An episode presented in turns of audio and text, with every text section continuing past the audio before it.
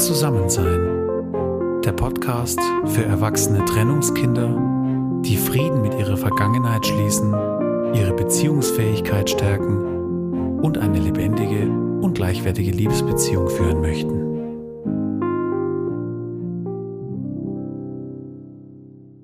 Hallo und herzlich willkommen zu einer neuen Folge von Zusammensein, dem Podcast für erwachsene Trennungskinder. Mein Name ist Jenny Feuerbacher. Ich bin selbst ein erwachsenes Trennungskind und meine Vision ist es, hier mit meinem Herzensprojekt Zusammensein andere erwachsene Trennungskinder auf ihrem Weg in eine lebendige, in eine gleichwertige und in eine dauerhafte Liebesbeziehung zu begleiten, zu inspirieren und zu ermutigen. Ja, unter erwachsenen Trennungskindern verstehe ich erwachsene Männer und erwachsene Frauen, deren Eltern sich in ihrer Kindheit äußerlich, aber vielleicht auch in Anführungszeichen nur innerlich getrennt haben und ihnen kein ermutigendes Beziehungsvorbild für eine erfüllte Liebesbeziehung sein konnten. Inspiration und Ermutigung gibt es hier in meinem wöchentlichen Podcast. Begleitung gibt es bald wieder ganz konkret. Und zwar startet Mitte April die nächste Runde eines besonderen Beratungskompaktangebots, das ich für dich entwickelt habe und das Beziehungsreise heißt. Auf dieser Reise begeben wir uns über sechs Wochen lang gemeinsam auf die Spuren deiner ganz persönlichen Beziehungsmuster. Ich helfe dir dabei, sie herauszuarbeiten, sie auf ihre Beziehungstauglichkeit zu überprüfen und dein inneres Navi auf eine gleichwertige und lebendige Liebesbeziehung hin neu auszurichten. Genauere Infos zur nächsten Beziehungsreise Mitte April erhältst du dann bald über meinen Newsletter und natürlich auch hier in meinem Podcast. Jetzt aber zur heutigen Podcast-Folge, denn hier steckt jetzt eine große Portion Ermutigung und Inspiration für dich drin. Und zwar für deine aktuelle oder vielleicht auch für deine künftige Liebesbeziehung. Ich habe heute nämlich eine wunderbare Frau zu Gast, deren Herz für Beziehungsthemen schlägt und die uns an ihrem reichen Erfahrungsschatz teilhaben lässt. Es ist Patricia Rousseau und sie begleitet als Coach Paare und Einzelpersonen in ihren Beziehungsthemen und Beziehungsproblemen. Und sie hilft ihnen zu wachsen, sich näher zu kommen, ja und vor allem auch sich selbst besser zu erfahren. Sie bietet außerdem sowohl eine Notfallbetreuung für Paare in akuten Krisensituationen an und ein präventives Begleitprogramm, das sich Beziehungshygiene nennt. In unserem Interview sprechen wir unter anderem darüber, warum es für eine Liebesbeziehung so wichtig ist, dass man in Kommunikation mit sich selber geht und sein Ich klarkriegt. Darüber, warum Paare unbedingt einen Resonanzraum brauchen, in dem alles sein darf, was ist und welche Rolle dabei eine neutrale Begleitung spielt darüber, warum in einer lebendigen Liebesbeziehung auch unangenehme Gefühle wie zum Beispiel Wut oder Trauer da sein dürfen, darüber, warum Drama keine Lösung ist und wie du mit deiner Wut konstruktiv umgehen kannst, darüber, wie man trotz unangenehmer Gefühle als Paar in Kontakt bleibt, vor allem auch darüber, was eine erfüllte Liebesbeziehung denn im Kern ausmacht und am Schluss auch darüber, was es mit dem Begriff Beziehungshygiene auf sich hat und warum es sich dabei um die beste Investition handelt, die du für deine Liebesbeziehung machen kannst. Ich wünsche dir jetzt ganz viel Freude und ganz viel Inspiration mit diesem Interview.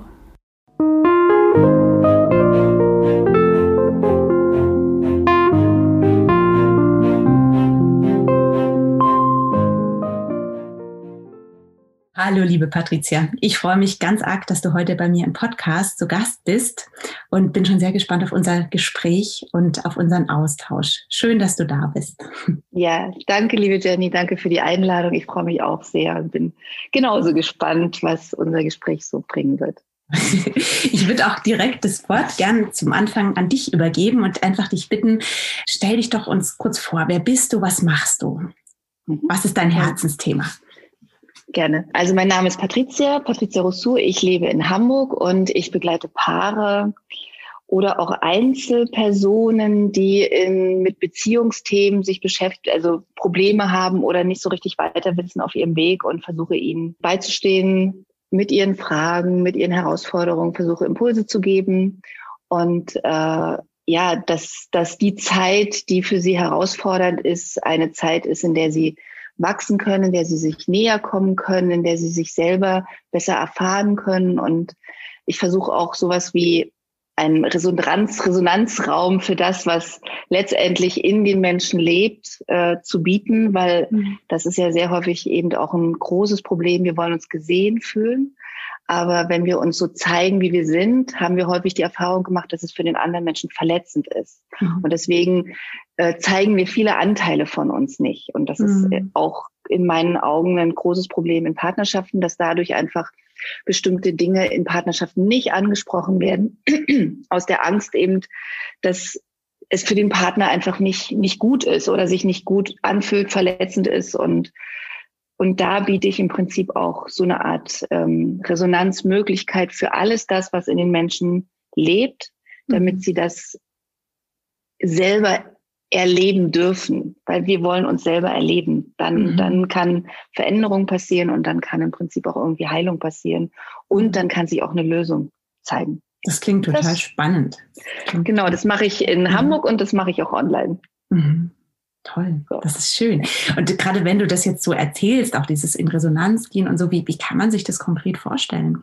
Ja, also im Prinzip ist es so, ähm, wir spüren es ja. Also wir sind ja, wir sind ja wirklich sehr fein, alle, wir sind alle sehr feinfühlig gewesen mhm. und wir spüren, ob das, was wir sagen möchten, das, was wir von uns zeigen möchten, äh, eventuell verurteilt wird mhm. oder eventuell zurechtgewiesen wird oder mhm. wieder irgendwie weggemacht werden möchte, weil ich will damit nichts zu tun haben, da haben wir ein sehr feines Gespür für. Mhm. Und ich mhm. versuche einfach sehr, sehr offen zu sein und alles, was von dem anderen kommt, mhm. auch wirklich zu nehmen und zu zeigen, dass das okay ist. Es ist okay, was du denkst, es ist okay, wie du fühlst, es ist okay, was in dir für Sehnsüchte da sind, was für in dir für Bedürfnisse da sind. Mhm. Erstmal helfen, es anzunehmen. Und dazu nehme ich mich persönlich als Person, als Patricia komplett raus mhm. und versuche wirklich auf die Insel des anderen zu gehen und den anderen dort abzuholen, wo er ist, dort zu verstehen, wo er mhm. ist und mhm. dann mit ihm oder ihr ein Stück weit weiterzugehen. Das ist ein schönes Bild, so auf die Insel des anderen gehen. Mhm. Toll, ja. In einem anderen Interview sagte auch jemand, da ging es darum, den anderen in seine Welt zu begleiten. Das ist ja das gleiche ja. Bild, ne? Und es ist immer dieses Thema, nicht zu bewerten, sondern erstmal, wie du auch sagst, eine wertfrei zu gucken, zu schauen, ja. vielleicht auch zu staunen, aber auf jeden ja. Fall erstmal nicht zu reagieren, oder? Ja, Genau, mhm. genau, genau. Ja, weil das, das Reagieren letztendlich, das ergibt sich automatisch. Also wenn, wenn derjenige es möchte, es kommen ja auch Fragen und es kommen irgendwelche Dinge und ich stelle eigentlich sehr gerne Fragen. Mhm. Also ich lasse im Prinzip den anderen reagieren, weil es geht nicht darum, dass ich reagiere, sondern mhm. es geht darum, dass der andere lernt ähm, oder besser die Möglichkeit bekommt, mal anders zu reagieren. Mhm. Und wie derjenige reagiert, wenn er sich gesehen fühlt, ist etwas anderes, als wie wenn ein Mensch reagiert, wenn er auf Widerstand trifft mhm. oder auf Unverständnis trifft. Dann reagiert man einfach automatisch anders. Ja. Und deswegen ist diese, diese Erfahrung so wichtig im mhm. Reagieren, mhm. dass ich tatsächlich dichter an meine Lösung herankomme, wenn ich eben in ein Reagieren geführt werde, was ganz dicht an dem dran ist, wie ich bin mhm. wie ich mich gerade empfinde, also wie ich meine, ich bin gerade empfinde. Mhm. Das verändert sich ja auch mit der Zeit. Ja. Und es geht ja jetzt gerade vor allem auch ums Thema Kommunikation oder wie man miteinander auch in Kontakt tritt oder mhm. wie würdest du ja. sagen? Ja, es geht letztendlich geht es um Kommunikation, aber vor allen Dingen auch um Kommunikation mit sich selber. Mhm. Weil je nachdem, wie ich mit mir selber kommuniziere, kommuniziere ich natürlich auch mit meinem mhm. Außen. Also wenn ich jetzt anfange, mit mir so zu kommunizieren, dass ich sage, zum Beispiel, ich muss mich schützen, damit ich nicht verletzt werde. Mhm. Ja, das ist ja bei vielen Menschen der Fall, dass sie sich nicht mehr öffnen können, gerade in Beziehungen, die schon ein bisschen länger gehen. Also gab es Verletzungen, gab Enttäuschungen, mhm. gab unerfüllte Erwartungen und Bedürfnisse, die nicht befriedigt wurden. Das heißt, es hat mir wehgetan. Mhm. Und ich habe das Gefühl, wenn ich mich öffne, dann wird mir wieder neu wehgetan. Mhm. Also kommuniziere ich ja mit mir selber so, dass ich sage, ich muss mich schützen. Und in dem Moment, wenn ich das in mir selber denke und fühle, ich muss mich schützen, kommuniziere ich natürlich auch dementsprechend mit meinem Gegenüber. Mhm. Ja, wenn ich jetzt aber, sage ich jetzt mal, wenn ich jetzt als außenstehender Mensch, als neutraler Mensch, der diesen Resonanzraum sozusagen bietet, in dem man sich entfalten kann, wenn ich da nicht das Gefühl habe, ich muss mich schützen, sondern ich kann mich zeigen, mhm. dann kommuniziere ich in dem Moment anders. Mhm. Und durch das Kommunizieren merke ich, weil ich spreche es ja aus und mhm. ich erlebe es auch, also durch meine Worte kommen Gefühle, ja. durch die Gefühle kommen wieder neue Worte und ein neues Erlebnis und dadurch komme ich auf neue Lösungen. Mhm. Und das alles mache ich ja gar nicht, sondern das macht ja derjenige, der das in sich trägt. Dadurch, dass er anders mit sich selber kommuniziert, mit sich selber letztendlich auch in seine Gefühlswelt reinbringt, mhm. Weil es dann eben nicht mehr dieser Satz in einem ist, ich muss mich schützen, sondern dann ist der Satz beim gleichen Mensch, ich kann mich zeigen. Mhm. Und es entstehen komplett andere Ergebnisse. Spannend, so, und in der, in, der, in der Paararbeit ist das natürlich dann der nächste Schritt, dass die das lernen, auch füreinander zu sein.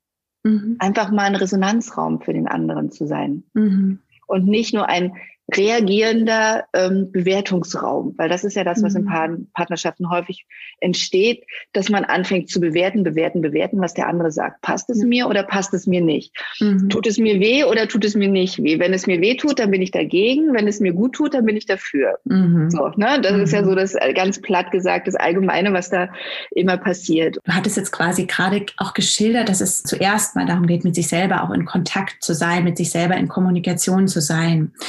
Und wenn ich es richtig verstehe, geht es ja da ganz viel drum, sich erstmal bewusst zu werden, was für Muster da in einem auch ablaufen. Ne? Du sprachst jetzt auch immer von Schutzmechanismen, ähm, mhm. letztlich auch. Das ist ja ganz viel, was erstmal so unterbewusst, also was wir so unterbewusst fahren und wo uns oft gar nicht klar ist, was wir da eigentlich fabrizieren und weshalb wir dann auch so schnell in die Abwehr dem anderen gegenüber auch gehen. Wie du sagst, es ist ja mhm. letztlich dieser Schutzmechanismus auch.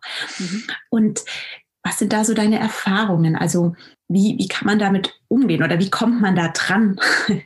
Also in diese, wie du es nennst, Kommunikation mit sich selber, die ja Basis ist, um mit dem anderen dann letztlich auch wertschätzend in Kontakt gehen zu können. Also letztendlich ist es ja tatsächlich auch so, ich weiß es im Prinzip alles. Also wir wissen es alle. Wir mhm. fühlen es alle. Wir fühlen, wann wir uns frei fühlen und wir fühlen, wann wir uns eingeengt fühlen. Wir fühlen, wenn wir so kommunizieren, dass es uns glücklich macht und wir fühlen auch, wenn wir so kommunizieren, dass es uns sozusagen ähm, na, in so eine verhaltene Position bringt, wo man, wo man das Gefühl hat, nee, da zeige ich mich jetzt nicht so wirklich. Das mhm. fühlen wir alle. Also das mhm. fühlt sich dann einfach unfrei an. Wir lassen die Hälfte weg oder einen großen Teil weg, je nachdem. Und äh, dafür ist es eben auch so wichtig, sich eine Begleitung zu suchen, mhm. äh, um einfach mal die Erfahrung zu machen, wie sich das anders anfühlt, wie sich es anfühlt, wenn ich wirklich so kommunizieren kann, dass ich mich zeigen kann. Mhm. Allein dafür ist es mhm. super, super, super wichtig. Mhm.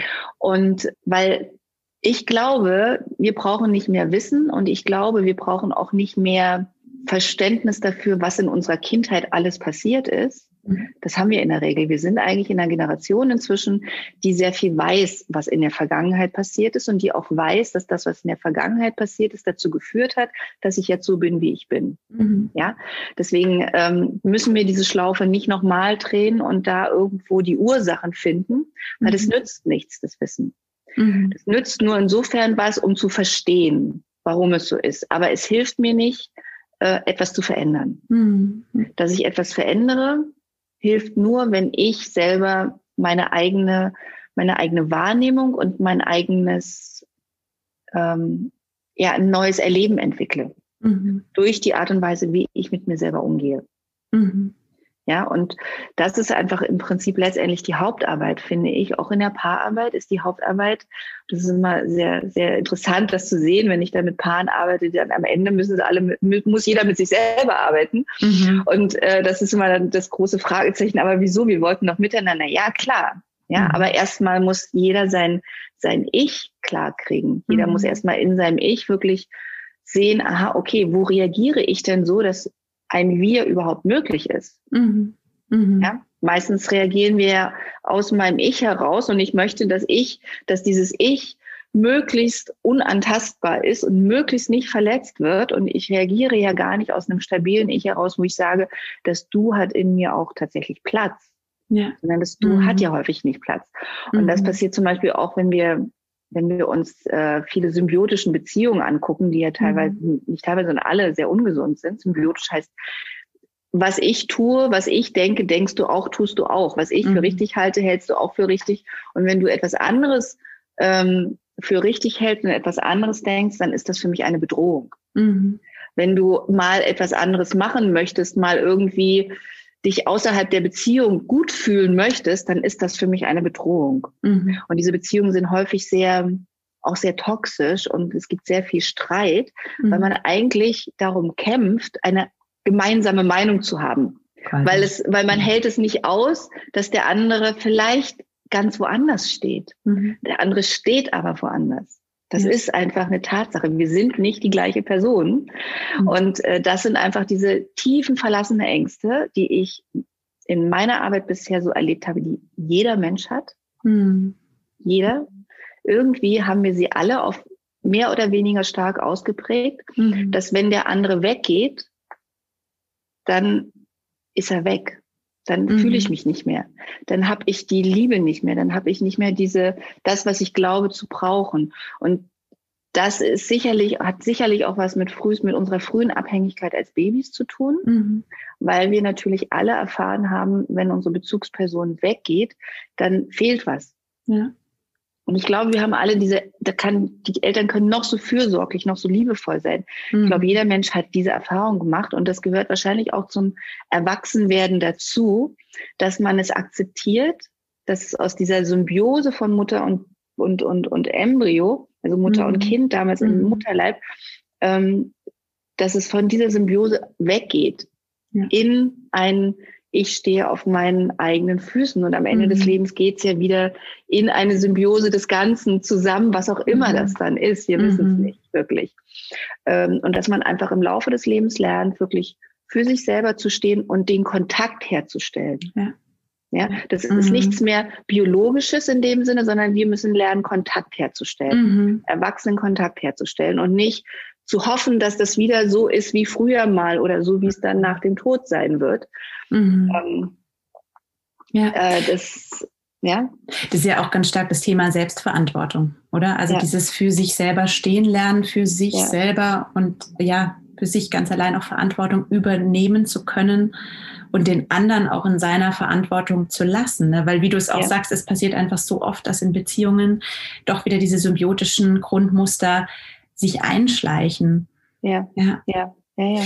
Was sind denn so deine Erfahrungen? Du hast zwar gesagt, ähm, ähm, dass es äh, für dich jetzt nicht so viel Sinn macht in der Vergangenheit, also die jetzt wieder hochzuholen, aber du hast ja gerade auch selber gesagt, trotzdem kommen ja unsere Muster quasi aus der Vergangenheit. Und was sind da so deine Erfahrungen? Also hier bei Zusammensein geht es ja gerade auch um, ich sage erwachsene Trennungskinder, also sprich, das sind für mich Menschen, die im Grunde keine Beziehungsvorbilder bei ihren eigenen Eltern auch hatten und wo quasi diese Trennung einerseits äußerlich vielleicht vollzogen wurde, aber vielleicht auch einfach innerlich, also dass die Eltern zusammen waren, aber nie in Liebe verbunden. Was sind so deine Erfahrungen? Inwiefern hat es Einfluss auf die eigene Beziehungs, ich sage jetzt mal Beziehungsfähigkeit? Mhm. Einen immensen Einfluss. Also ich würde mal sagen, dass die Trennung von Eltern nicht das Problem ist, sondern wie die Eltern miteinander umgehen mhm. und wie sie dann auch mit dem Kind umgehen. Mhm. Ja? Also ich glaube nicht, dass die Tatsache, dass sich Eltern trennen, ähm, zu diesen Dissoziationen in einem selber führen, sondern dass die Tatsache, dass erst also wie man mit Konflikten umgeht, ja. wie man mit unangenehmen Situationen umgeht. Und häufig, wenn Menschen sich voneinander, wenn Menschen sich trennen, dann gab es ja im Vorfeld eine ganze Menge, was nicht gelöst wurde, was nicht mhm. geklärt wurde oder was unter den Teppich gekehrt wurde. Kinder spüren, da ist was, aber sie kommen nicht ran, sie verstehen es nicht, weil man tut so, als wäre nichts. Das passiert ja auch oft. Und mhm. dann kommt irgendwann der große Knall und einer geht fremd oder man trennt sich und das Kind hat den Prozess gar nicht mitgekriegt, mhm. hat aber im Prozess sozusagen erlebt, irgendwas stimmt hier nicht, aber alle sind freundlich. Mhm. Ja, das ist ein riesengroßes Misstrauen, entwickelt dann so ein Mensch, ein Misstrauen in das, was es erfährt, dass ja das, was mir gezeigt wird, ja gar nicht stimmt. Mhm weil das habe ich so als Kind erfahren und irgendwann mhm. kommt der mhm. große Knall. Mhm. Also ich darf mich ja gar nicht freuen oder ich darf ja gar nicht entspannt sein, ich darf gar nicht mich fallen lassen, weil wer weiß, wann der große Knall kommt. Ja, mhm. sowas passiert sehr oft. Ja. Also dass das letztendlich das Eigentliche ist wieder, wie trete ich in Kontakt mhm. zu meinem Kind? Wie trete ich in Kontakt zu meinem Partner, mit dem ich vielleicht einen Konflikt habe? Mhm. Und äh, wie gehen wir als Familie damit um? Nicht, mhm. dass man dem Kind das alles erzählt, das versteht das Kind gar nicht, mhm. aber dass man durchaus auch dem Kind, ähm, finde ich, zeigen kann, ja, Mama, Papa sind jetzt gerade in einem Konflikt drin und wir versuchen den zu lösen. Es hat nichts mit dir zu tun. Ja. Auch immer wieder ganz wichtig. Mhm. Es hat nichts mit dir zu tun. Du kennst das auch kindgerecht. Du kennst das doch mit deiner Freundin. Wenn ihr euch streitet, ihr streitet euch auch, danach seid ihr trotzdem noch beste Freunde. Mhm. So ist das auch bei uns. Ja, wir haben einfach einen Konflikt. Wir müssen, wir sind nicht einer Meinung und wir versuchen da jetzt eine Lösung zu finden und äh, da brauchen wir jetzt mal ein bisschen Zeit für. Mhm. Ja, mhm. du willst ja mhm. auch nicht, dass ich da immer dazwischen funke, wenn du dich gerade mit deiner Freundin irgendwie streitest oder so, ja. ne? so. Also, dass das Kind das auch verarbeiten kann und sagen kann, ah ja, das verstehe ich, okay, und dann geht's weiter spielen. Mhm. Ja? ja? aber zu merken, da ist irgendwas und das verstehe ich nicht und mir wird aber was ganz anderes gesagt und gezeigt, mhm. da bleibt das Kind mit der Aufmerksamkeit da und geht halt nicht spielen. Ja.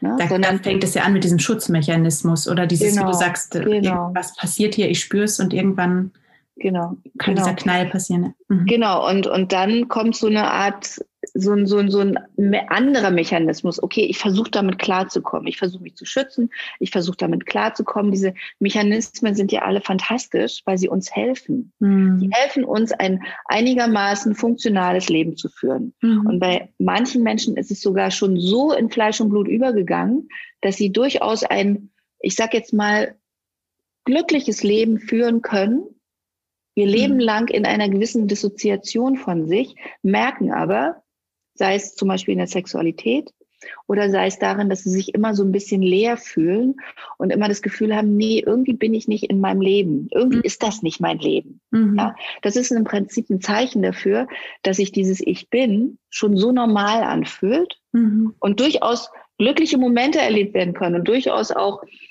gut funktionierende Partnerschaften erleben können, so würde ich das jetzt mhm. mal sagen. Äh, das ist ein Zeichen dafür, dass das schon so tief verankert ist, dass es sehr schwer ist, da ranzukommen. Mhm. Wenn diese Sehnsucht da ist, wenn dieses Gefühl da ist, ja, irgendwie ist es nicht mein Leben. Ja. Ist es ja auch nicht. Mhm. Ist es ja das dissoziierte Leben. Mhm. Das ist nicht das Leben und häufig denken wir, das ist nicht deswegen mein Leben, weil ich habe den falschen Job oder ich habe den falschen Partner. Das ist Quatsch. Mhm. Ist es deswegen nicht mein Leben, weil ich nicht in dem Leben, weil ich in meinem dissoziierten Leben lebe, also in mhm. dem Leben meiner Schutzmechanismen lebe, ja. in dem Leben leben, wo ich mich verstelle, in dem Leben, wo ich glaube, dass es mir besser geht, wenn ich mich so verhalte. Mhm. Deswegen fühlt es sich nicht wie mein Leben an. Mhm. Dissoziation ja. heißen ja Abspaltung. Ne? Also ich genau. spalte quasi Teile, die eigentlich auch zu mir gehören, ab und ja. konzentriere mich auf diese Schutzmechanismen, auf diese Rollen, oder? Kann man mhm. sich das so vorstellen? Mhm. Genau. Ich, ich lebe im Prinzip nicht das, was wirklich in mir weit und erfüllend und glücklich und voller Freude ist mhm. oder auch das, was manchmal traurig ist und was ich dann auch zulasse als Traurigkeit, sondern mhm. ich habe vor unangenehmen Gefühlen Angst. Ja. Wenn mich diese unangenehmen Gefühle an etwas erinnern, deswegen versuche ich sie wegzuspalten mhm. oder versuche sie ins Drama zu packen Mhm. dann ist es auch wieder leichter für mich. Das ist auch interessant, dass das Drama leichter zu ertragen ist als pure Traurigkeit. Spannend, ja. Sehr spannende Aha. Sache, ja. Ja. Sehr spannende Sache. Was ist Drama, das Besondere am Drama oder warum ist das so? Weil es mit der Geschichte. Ich bin mental. Also mhm. traurig, pure Traurigkeit ist ein körperliches Gefühl. Mhm. Drama ist immer verbunden mit dem Kopf. Ich mhm. gehe sofort in meinen mentalen Gedanken. Also Drama ohne eine Geschichte gibt's nicht. Ja. ja, also mhm. ist das Gefühl immer mit einer Geschichte gepaart und ja. das wird riesengroß gemacht mhm. und äh, wird dann einfach aufgebauscht. Und wenn ich das Mentale von dem Gefühl wegnehme, dann verliert es, dann geht das Drama weg. Dann ist kein mhm. Drama mehr da. Ich brauche die mhm. Geschichte fürs mhm. Drama. Okay. Ja? Mhm. Und du merkst auch sofort, wenn ein Mensch im Drama ist, er erzählt dir eine unglaubliche Geschichte, die ist filmreif, ne? So. Ja. Das ist ja letztlich auch der innere Film, der da losgeht, ne? Also so mit der genau. ganz klaren Rollenbesetzung und so, genau. wie wir es. Äh, uns in unserer inneren Logik zusammengebastelt haben, letztlich auch. Ja, mhm. ja, ja, ja, genau. Mhm. Und das heißt, das ist leichter, du sagst halt leichter zu ertragen, wie dieses pure Gefühl, also zum Beispiel die pure Traurigkeit. Mhm. Mhm. Oder die pure Wut. Die pure mhm. Wut in seinem Körper zu spüren, körperlich zu spüren. Wer das mal gemacht hat, weiß, das ist fast ist, du hast das Gefühl, es, es zerspringt. Mhm. Es ist viel leichter, aggressiv zu werden. Ja. Also die Wut zu nehmen und einfach in der Geschichte, du, da, da, da, da, da, da, mhm. dann, dann, das ist, das ist eine Erleichterung. Also man hat das Gefühl, dass dadurch sich die Wut in Erleichterung umwandelt. Mhm. Ja, aber das ist natürlich äh, eine Erleichterung, die auf Kosten eines anderen Menschen geht, den man dadurch verletzt. Ja. Mhm. Und das ist dann wieder der Kreislauf, der dann wieder zurückkommt. Und dann mhm. kommt man in diesen Verletzungskreislauf rein. Mhm. Ja? Man hat zwar seine Wut, man ist seine Wut losgeworden, mhm. man fühlt sich irgendwie erleichterter, Mhm. aber man hat dabei auch eine ganze Menge Scherben hinterlassen. Ja. Ja. So. Und das ist der leichtere Weg. Der schwierige Weg ist, Wut im Körper zu spüren, bis sie sich von alleine beruhigt. Mhm. Das ist wahnsinnig schwer. Also wer das mal gemacht hat, der weiß, wie Mhm. schwer das ist, weil da kommt irgendwann der Punkt, wo du denkst, es, es hältst es nicht aus, weil es Mhm. so starke Energie ist. Das Interessante aber ist, was dann passiert, es kommt danach in dem Moment der Entspannung eine Erkenntnis. Okay. Eine klare Erkenntnis, wo ich keine Grenzen gesetzt habe, Mhm. wo ich letztendlich diese Wutenergie brauchte, diese Power brauchte, um zu verstehen, was in meinem Leben schiefgelaufen ist, aber von mir aus. Mhm. Ne, Was ich Ja, auf den anderen habe. projiziert, sondern man ist ganz bei sich. Genau. Und wie, wie kann ich mir das konkret vorstellen? Also du sagst, durch dieses Gefühl durchgehen, also Mhm. man setzt sich dann hin und spürt die Wut oder wie, wie sieht das aus? Ja, es, ist, ja, es gibt ja auch unterschiedliche Techniken. Ähm, du kannst dich hinsetzen und das spüren, das ist ganz schwer. Also das ist auch total so. schwer. Du kannst natürlich auch in den körperlichen Ausdruck gehen mit dir selber. Ja, Mhm. also es gibt ja auch zum Beispiel, wenn du, es gibt, äh, was viele machen momentan, viele schütteln sich. Also Mhm. viele gehen in das Schütteln. Ne? Das Mhm. kennt man inzwischen auch. Dass dann in dem Schütteln sich die Wut auch in deinem Körper verteilen kann. Dann ist es Mhm. leichter zu ertragen. Okay. Aha. Äh, Du kannst natürlich auch in den körperlichen Ausdruck gehen. Manche gehen, machen Sport, manche gehen auch ins, ja, in, in, ins Boxen, in irgend, irgendetwas. Und es gibt natürlich auch die Möglichkeit, dass du es, wenn du alleine bist im Meer und es gerade Wellengang oder im Wald, wo dich keiner sieht, dass du es rausschreist, aus Mhm. dir selber herausschreist. Mhm. Ähm, dann hat sich die Wut entladen. Mhm. Ja, dann hast du sie natürlich nicht im Körper ausgepreist, sondern sie hat sich entladen. Es kommt der Moment der Entspannung. Das ist alles okay. Man muss immer gucken, wo, was man, was man halt, was, was, was man kann, also was Ja. möglich ist. Mhm. Also da finde ich, ähm, sollte jeder auch so ein bisschen experimentieren und gucken, womit er, wie er mit seiner, zum Beispiel wenn wir Wut nehmen, wie er damit Mhm. umgehen kann. Ähm, die schlechteste Möglichkeit ist tatsächlich in eine Aggression zu gehen. Also Mhm. in die Geschichte, in das Drama. Aggression ist in meinen Augen auch Drama. Mhm. Mhm. Aber das heißt, wenn ich dich richtig verstehe, es geht vor allem darum, diese Gefühle, also jetzt nicht wegzudrängen, sondern sie wirklich zu durchleben, aktiv, aber in sich, also losgelöst vom anderen, in diesem Bewusstsein, das ist jetzt meins und ich gehe da durch. Und aus dieser Erfahrung heraus kommt dann der Punkt, wo sich es dann auch löst. ne? Ja, Mhm. Das Das ist halt- spannend, oder? Weil das gesellschaftlich überhaupt noch nicht konform ist. Ne? Also ich merke das gerade auch bei meinen kleinen Kindern. Da, da merkst du ja selber, Wut ist ja eine ganz normale Emotion. Ne? Und die, die, die muss irgendwie raus. Und das ist spannend, auch da gerade jetzt meinen kleinen dreijährigen Sohn zu begleiten, damit umgehen zu lernen. Ne? Und dann eben nicht zu sagen, jetzt sei nicht wütend oder so, sondern es ist okay, aber die Art, damit umzugehen. Genau. Ich glaube, das haben wir so, so verlernt, gerade auch wir Erwachsenen jetzt, oder? Ja, ja. Ja, das ist, wir wollen das nicht, wir wollen das nicht haben, wir wollen es weghaben, weil wir wollen Mhm. unangenehme Gefühle einfach nicht haben. Mhm. Das ist aber deswegen, meiner Meinung nach, weil wir das so auch erfahren haben mit unseren Eltern. Unsere Mhm. Eltern wollten auch unsere unangenehmen Gefühle nicht haben. Sie haben uns Mhm. beigebracht, unangenehme Gefühle machen ein unangenehmes Leben. Das ist ein Irrtum. Das ist ein, ein gravierender Irrtum. Mhm. Unangenehme Gefühle machen kein unangenehmes Leben. Unangenehme Mhm. Gefühle sind unangenehme Gefühle und angenehme Gefühle sind angenehme Gefühle. Mhm. Ja, dass diese Schlussfolgerung ist einfach schlichtweg falsch. Ja. Weil wir aber als Kinder auch gelernt haben, wenn wir ein unangenehmes Gefühl haben, dann kommt die Mama oder der Papa und macht das dann, will das weghaben. Mhm. Weil dann ist ja die schöne Zeit nicht da. Mhm. Dann ist ja die Harmonie gerade nicht da. Ja. Aber diese unangenehmen Gefühle haben ja alle eine Qualität, die mich auf etwas hinweisen möchte. Mhm. Und wenn ich das nicht zulasse und ich das nicht zulassen darf, lerne ich, okay, unangenehme Gefühle sind nicht erwünscht, möchte niemand haben. Und deswegen versuche ich sie auch in meinem späteren Leben immer wieder wegzudrücken. Das heißt, ich gehe von mir, weil ich bin ja Teil dieser unangenehmen Gefühle. Mhm. Das ist ja super interessant. Wir haben ja fast nur unangenehme Gefühle und nur ein angenehmes mhm. Grundgefühl. Und das ist die Freude. Mhm. Alle anderen Gefühle sind leer, eher, also von den Grundgefühlen her, mhm. unangenehme Gefühle die werten wir quasi als unangenehm oder als negativ. Äh, ja. ja, mhm. die haben aber auch einen Sinn, weil damals, als, ähm, als wir noch nicht so unterwegs waren, wie wir es heute unterwegs sind, haben die ja auch uns geschützt. Mhm. Ja, Wut hat uns geschützt, Ekel hat uns geschützt, Angst hat uns geschützt, ähm, Trauer hat uns geschützt. Es hat uns alles geschützt. Mhm. Es hat uns alles einfach äh, geholfen, um zu überleben. Insofern mhm. sind diese ganzen, diese ganzen Gefühlspalette, die wir haben, ist super wichtig. Ja. Und es stecken ja in diesen Gefühlen, in diesen Gefühlen auch Ressourcen. Ne? Also zum Beispiel, ja. ich weiß was, ich glaube, Aggression war dann auch die Grenze, die Abgrenzung oder ähm, mhm. der Angst, die Kreativität. Also da gibt es ja ganze Forschungen dazu, was da eigentlich mhm. auch Positives an Ressource drin steckt. Ne?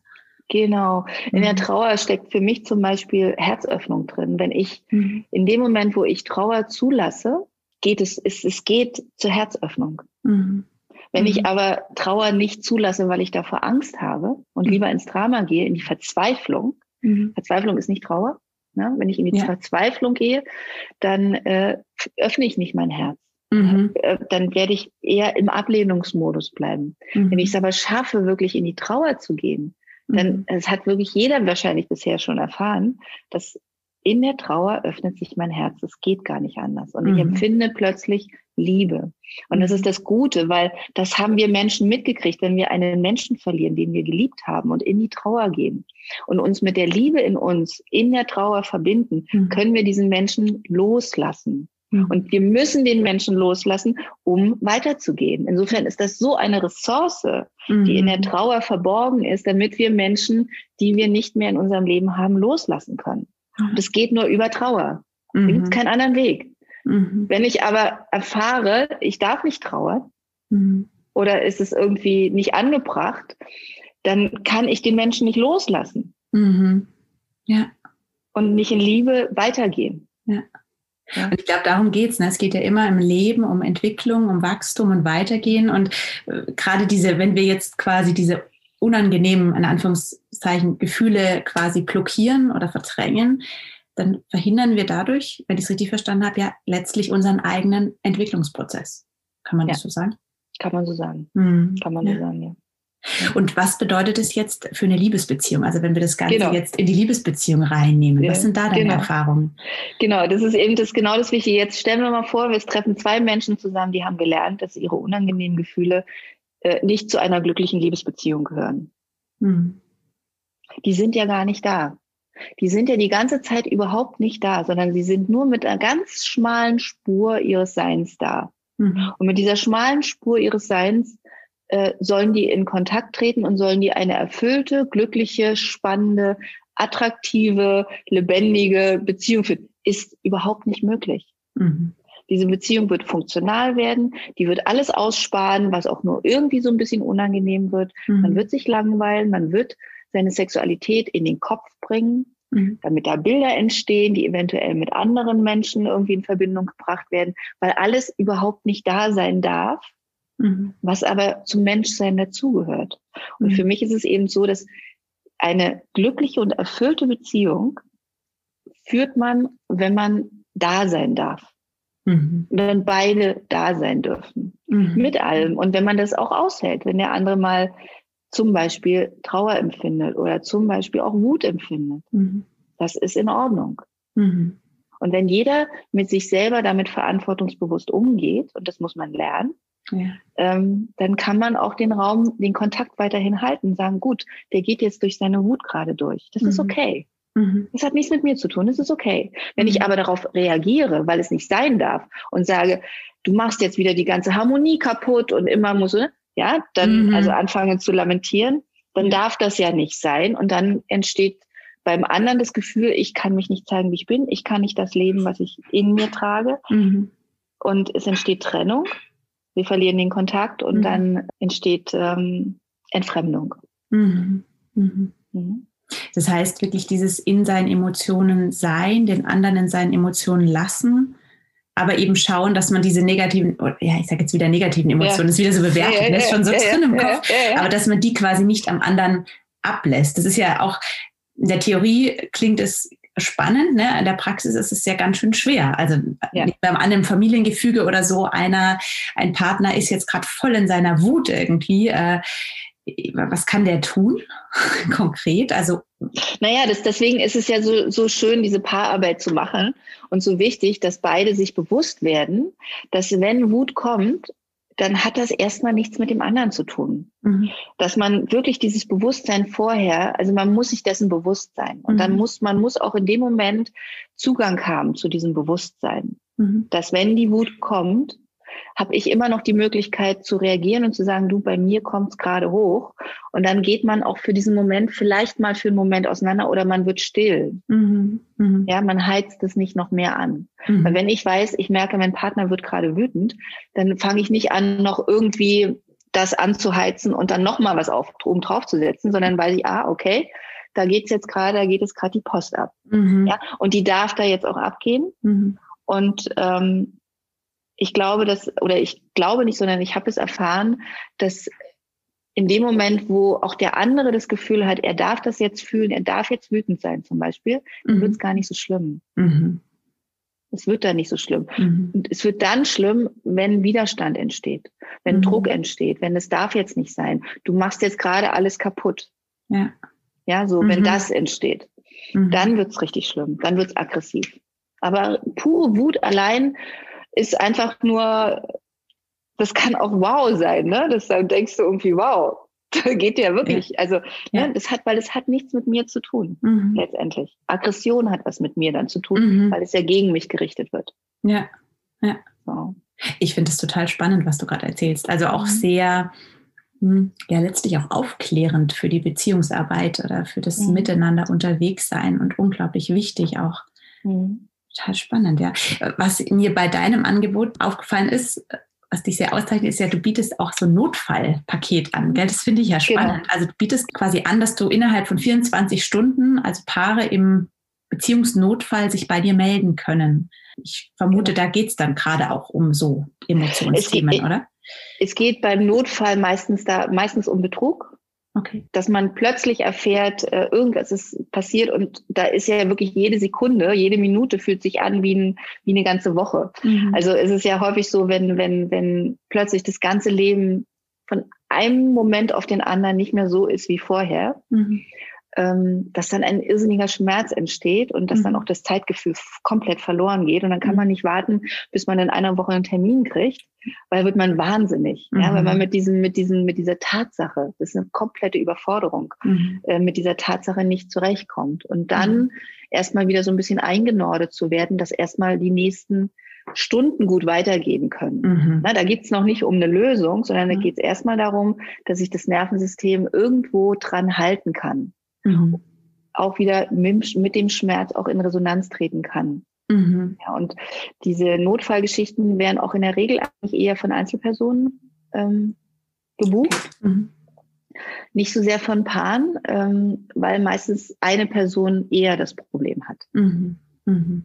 Also diejenige, die plötzlich was erfahren hat, ja. der plötzlich was passiert ist. Und äh, Menschen, die äh, mit Wut oder mit solchen Dingen sehr stark konfrontiert wurden, die gehen eher in eine in ein Gespräch dann später rein mit mir, wo mhm. sie sagen, in unserer Beziehung gibt es sehr viel Streit, in unserer Beziehung gibt es sehr viel das und jenes und wir wollen gerne etwas anderes lernen. Das ist also nicht mhm. eigentlich in der Regel nicht so dieses Notfallding. Mhm. Notfall ist wirklich Oh Gott, ich weiß jetzt gar nicht mehr, wie das, wie die nächste Stunde weitergehen ja. soll, wie ich die überleben soll. Mhm. Ich finde es ein unglaublich wertvolles und sehr besonderes Angebot. Mhm. Also das ist äh, toll, ganz toll, dass man da im Moment, in dem Moment einfach, dass du dich da als Wegbegleiterin zur Verfügung auch stellst und hilfst, mhm. wie du sagst, die nächste Stunde, die nächsten Momente irgendwie gut ja. hinzubekommen. Toll, ganz toll. Mhm. Ich würde mit dir gerne jetzt nochmal auf diese erfüllte Beziehung zu sprechen kommen. Und zwar, du hattest ja schon angeführt, dass gerade dieses so sein, wie man ist, und zwar ganzheitlich sein, wie man ist, so ein, ein großer Schlüssel dafür ist für eine erfüllte Beziehung. Was sind noch so Elemente oder Zutaten aus deiner Erfahrung, also persönlich und professionell? Was, was macht eine gute, eine erfüllte Beziehung aus? Mhm. Also eine gute, erfüllte Beziehung steht und fällt tatsächlich mit der Kommunikation, mit dem mhm. Kommunikationsverhalten. Mhm. Ähm, dass man wirklich gelernt hat oder dass man sich auch Räume schafft, äh, miteinander nicht alltagsmäßig zu kommunizieren, mhm. sondern wirklich von sich zu erzählen. Mhm. Dass das ein Paar gelernt hat, ähm, regelmäßig wirklich sich einen Raum äh, zu kreieren, in dem es sich echt begegnen kann. Mhm und auch Dinge sagen kann, die vielleicht auch für den anderen ein bisschen schmerzhaft sind oder sogar sehr schmerzhaft sind, aber dass das erstmal genommen wird. Mhm. Für mich gehört aber auch zu einer erfüllten Partnerschaft dazu, dass man ähm, lernt, nicht immer gleich Lösungen haben zu müssen. Mhm. Dass man lernt, dass Dinge im Leben passieren, gerade in, wenn man länger zusammen ist, in die man, Lösungen, in die man hineinwachsen muss als Paar. Mhm. Ja, dass ich nicht in einem Gespräch oder morgen oder übermorgen oder nächste Woche sofort eine Lösung finde, mhm. sondern häufig ist die Lösung ähm, erst dann da, wenn man sich verändert hat. Mhm. Und das gehört für mich einfach zu einer Partnerschaft, zu einer erfüllten Partnerschaft dazu, dass die Bereitschaft, sich zu verändern, da ist. Mhm. Dass ich nicht sage, ich bin so und da hast du halt Pech gehabt, Mhm. Ja, da musst du mit klarkommen, mhm. sondern dass ich sage, okay, mein Ich bin, so wie ich jetzt bin, führt dazu, dass wir einen Konflikt haben. Mhm. Ja, es ist, wird akzeptiert, wird anerkannt. Und äh, dein Du bist so führt eben dazu, dass wir da jetzt keine Lösung finden. Wie müsste denn unser Ich bin aussehen, damit wir eine Lösung finden? Das ist für mich eine mhm. super spannende Frage. Mhm wir uns denn, wohin müssten wir uns denn entwickeln, damit eine Lösung, bei der wir uns beide richtig gut fühlen, wie müssten wir da sein? Und jetzt gucken wir uns das mal an, ob das was Spannendes ist, sich dahin zu entwickeln. Aha. Und das braucht Zeit. Das ist ein interessanter Ansatz, weil es von der Zukunft her gedacht ist, ne? Genau. Mhm. Genau. Geht ja auch so ein bisschen dahin in Beziehungsvision, ne? Wie wollen genau. wir sein? Wie ist genau. unser Wir? Wie genau. wollen wir miteinander umgehen? Ja, genau. Spannend, ja. ja. Toll. Weil die, die Lösung ist häufig nicht, also gerade bei großen Problemen ist die Lösung nicht im Aushandeln zu finden. Mhm. Die ist nicht im Kompromiss zu finden. Der Kompromiss, der kann vielleicht für eine Zeit mal funktionieren. Mhm. Dass man sagt, okay, wir nehmen jetzt den Kompromiss als Überbrückung. Okay. Mhm. Aber der Kompromiss ist keine Lösung. Ja, das mhm. ist eine maximale Überbrückung. Die Lösung liegt meistens in der Veränderung des Ich bin. Von jedem Einzelnen. Von jedem Einzelnen, mhm. genau. Und nicht nur von einem. Also mhm. das ist auch keine Lösung. Wenn, mhm. die, wenn es so aussieht, dass wenn ich mich verändere, dann ist, also wenn du dich veränderst, ist ja häufig so, wenn du dich mhm. veränderst, dann haben wir das Problem nicht mehr. Wenn mhm. du das einfach so und so machst, dann gibt's ja das Problem nicht mehr. Ja, das ist der Klassiker. Das ist der Klassiker. yeah. Das ist nicht die Lösung. Das ist mhm. überhaupt nicht die Lösung, weil das wiederum führt dazu, dass ich ähm, einer von beiden nicht gesehen fühlt in dem, wie er sein möchte mhm. oder wie mhm. er ist. Ne, es geht nicht darum, dass sich einer verändert, sondern dass sie was ganz Neues finden. Mhm. Das stelle ich mir hier herausfordernd vor. Also ich glaube tatsächlich, da hilft es, Begleitung zu haben, eine dritte Person, mhm. die hilft. Weil wenn, also ich stelle mir das jetzt gerade so vor, wenn man dann als Paar so anfängt am, aneinander, ist ja. man ja ganz schnell am anderen dran und dann ja. fangen ja. diese Abwehrmechanismen an. Also ich, glaube ich, äh, absolut. absolut. ja, herausfordernd. Aber ja, wahrscheinlich mit der Zeit könnte ich mir vorstellen, wenn man es übt, kriegt man es wahrscheinlich immer besser hin und irgendwann vielleicht auch alleine, oder?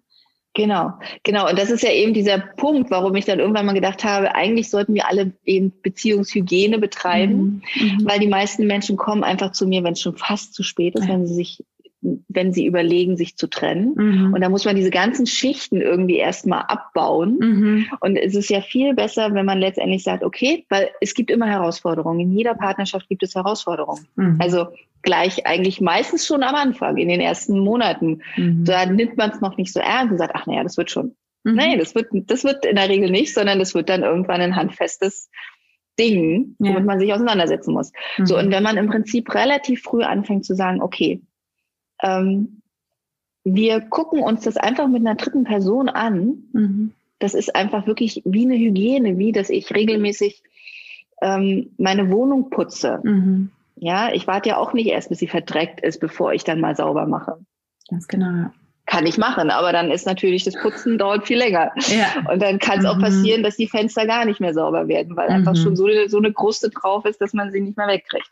Ja. So ist es genauso auch in der Beziehungsarbeit. Es ist viel besser, tatsächlich ähm, zu sagen, okay, dafür gibt es Menschen, die einfach für uns den Raum halten, die für mhm. uns einfach für das, was wir miteinander klären wollen, einfach von außen drauf gucken und zu sagen, okay, guck doch mal, wie wäre das und so weiter. Und da mal so ein bisschen mhm. begleiten, Impulse geben. Und ähm, ich habe tatsächlich ein paar Paare, die ich in größeren Abständen begleite. Mhm.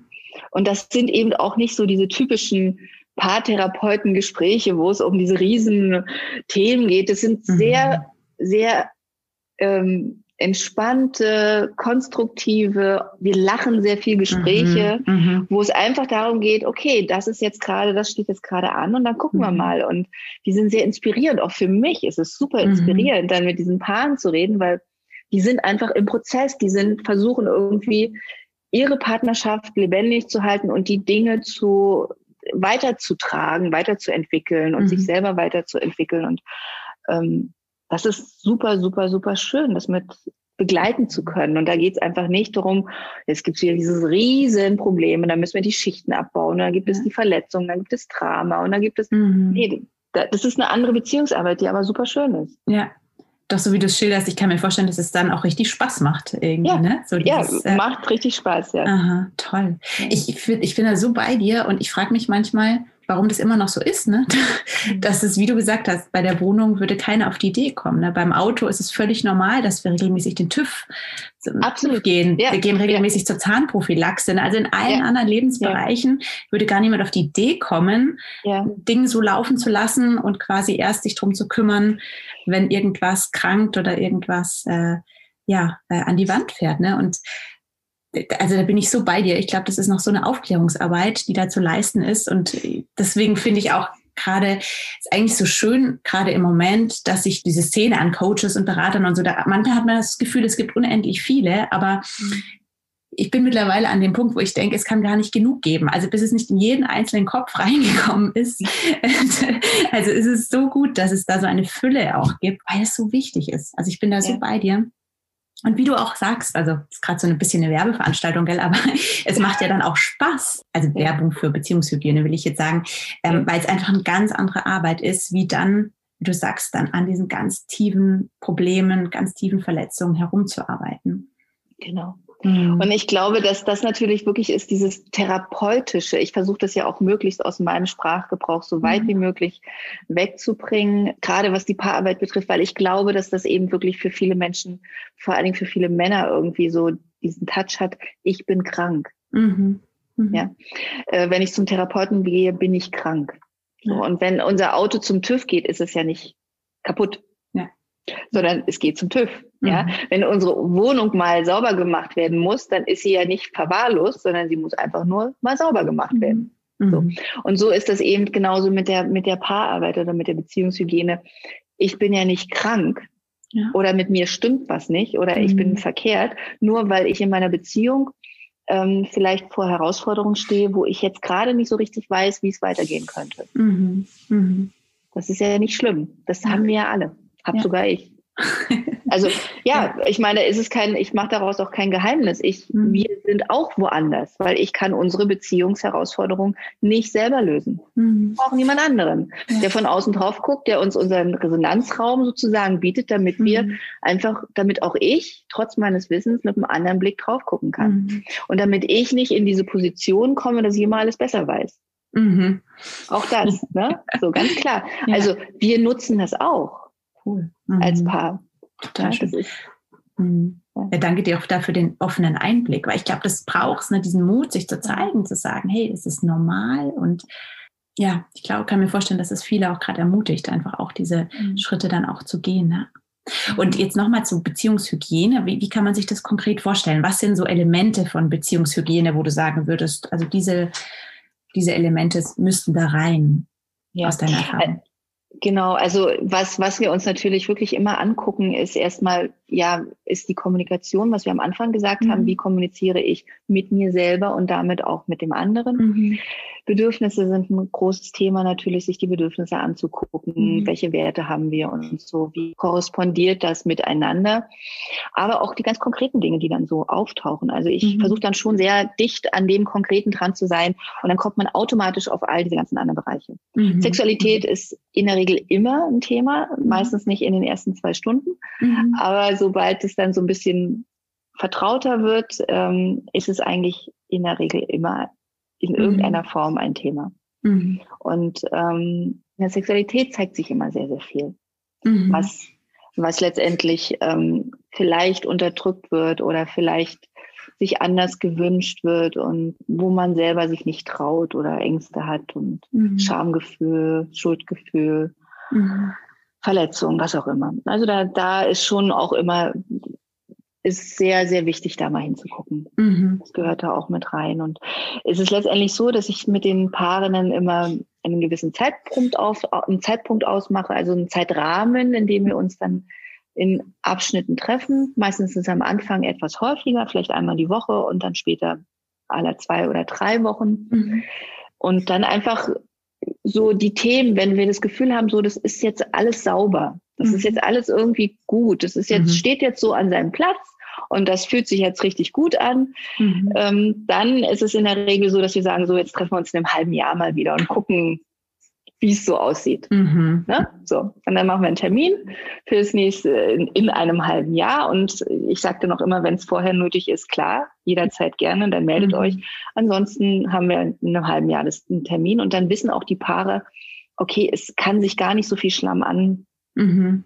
Also kann gar nicht so viel Schlamm wieder entstehen, so viel mhm. Verletzung aufstauen, weil wir das dann wieder angucken werden. Mhm. Und wenn es dann notwendig ist, dann kann man auch mal wieder zwei Sitzungen hintereinander machen oder drei. Mhm. Und dann steht wieder alles am richtigen Platz.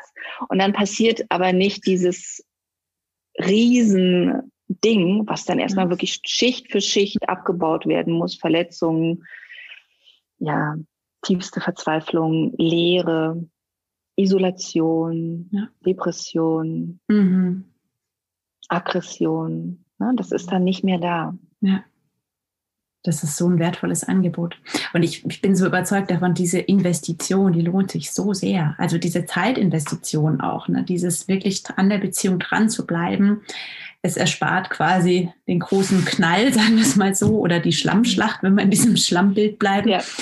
Ja, und gleichzeitig ist halt einfach auch das Großartige, dass es ja im Heute, hier und jetzt schon so eine andere Qualität an Beziehungen ermöglicht. Also Beziehungen wird auch dadurch anders und macht auch viel mehr Spaß. Ne? Also es ist eine, eine Qualitätssteigerung eigentlich, wo es schade ist, wenn man sich die vorenthalten würde. Also das möchte ich auch nochmal als Ermutigung an viele Paare rausschicken, weil ich das ja auch selber merke. Man, man neigt da manchmal dazu, das so ein bisschen an die Seite zu drängen und zu denken, ja, wenn, wenn wir mal Zeit haben oder irgendwann mal, ne, und so. Aber nein, gerade auch die Partnerschaft ist ja letztlich dann auch der Kern der Familie. Es kommt ja dann auch wieder den Kindern zugute und so weiter. Also eigentlich ist es die beste ja, Zeit- und Energieinvestition, die man nur tätigen kann, letztlich auch. Ja.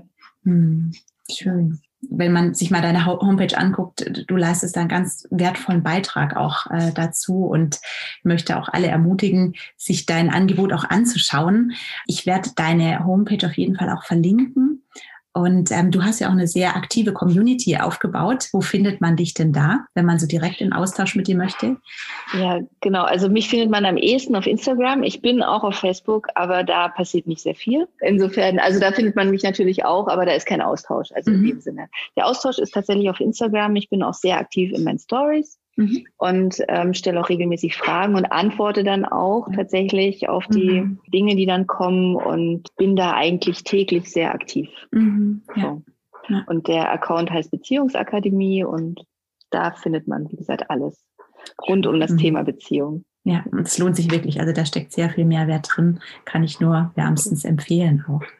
Patricia, letzte Frage bei unserem Gespräch, das wirklich schon so viele wertvolle Elemente auch enthalten hat. Letzte Frage ist folgende. Was würdest du so erwachsenen Trennungskindern, wie ich sie ja nenne, so als abschließende Ermutigung mit auf den Weg geben wollen, hinein in ihre Liebesbeziehung? Ja, also ich denke, dass wir immer von dem Punkt auskommen dürfen, dass unsere Eltern versucht haben, das Beste zu machen. Mhm. Und es ging einfach nicht besser. Mhm. Es ging nicht besser, weil sie natürlich auch in ihrer Geschichte verankert sind. Mhm.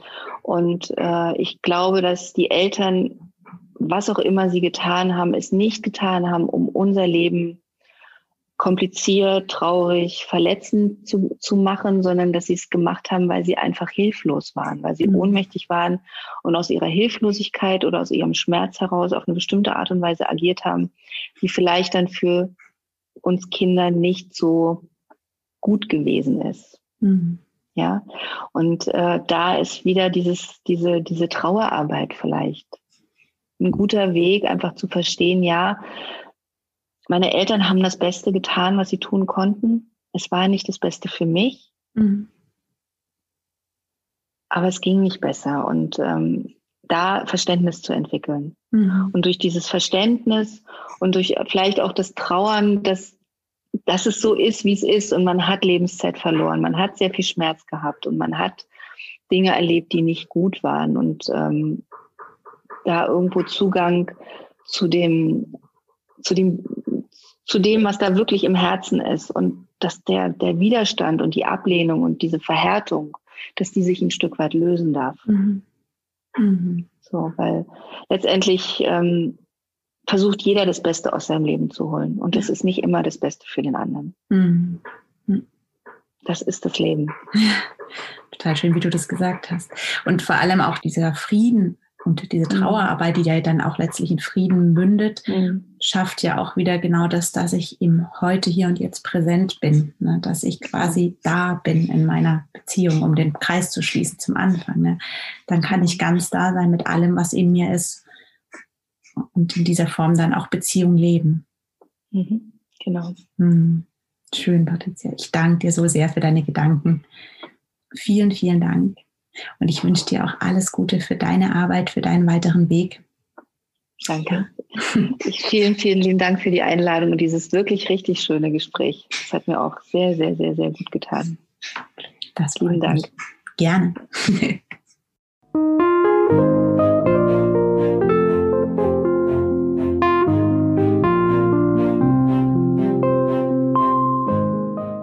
hoffe sehr, dass dir dieses Interview gefallen hat und dass du viel für dich rausziehen konntest.